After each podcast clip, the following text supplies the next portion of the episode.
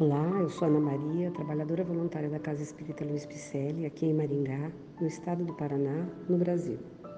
Estou fazendo a leitura do livro Coletâneas do Além, ditado por diversos espíritos amigos através da Lavra Mediúnica de Francisco Cândido Xavier.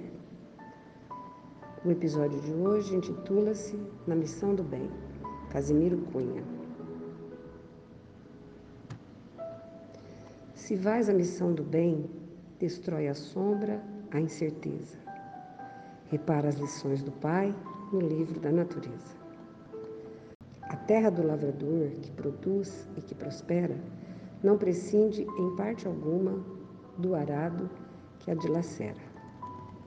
A semente destinada às forças de luz da vida precisa morrer no fundo da cova desconhecida.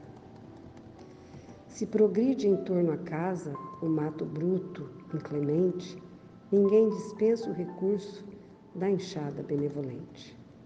Na colheita rica e farta, a golpes de segador, a farinha delicada passou no triturador. O pão singelo ou fidalgo que abençoa a refeição foi cozido devagar ao calor da alta expressão. Toda vinha de esperança, de alegria, de fartura, exige do vinhateiro as chagas da podadura. A mesa, o leito, a poltrona, que servem todos os dias, passaram pelos serrotes de rudes carpintarias. Ouve, amigo, e atende à luta. Que seria do trabalho se a bigorna escapulisse? Das vivas ações do malho? Que seria da candeia no instante justo de arder, se o óleo fadado à luz quisesse permanecer?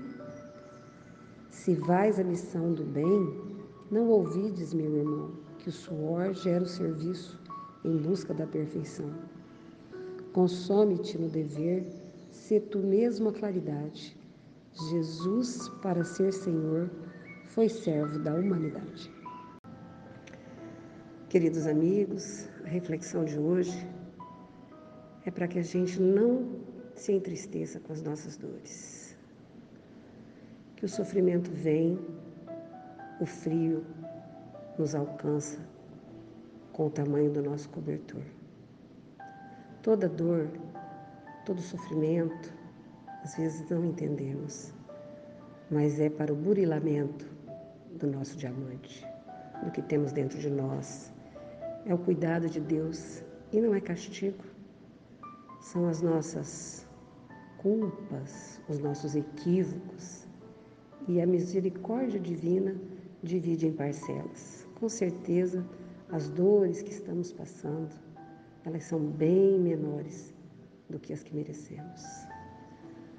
Nunca deixemos de acreditar no amor do Pai.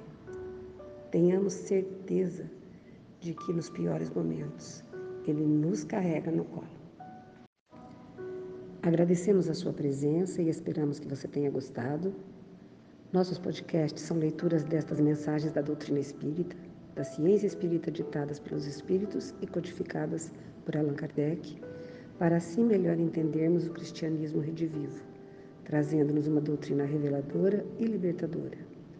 Mande um alô nas nossas redes sociais no Facebook e Instagram com o nome Celp Acesse nosso site www.celpifempicele.com.br, onde constam nossas atividades presenciais, endereços e telefones.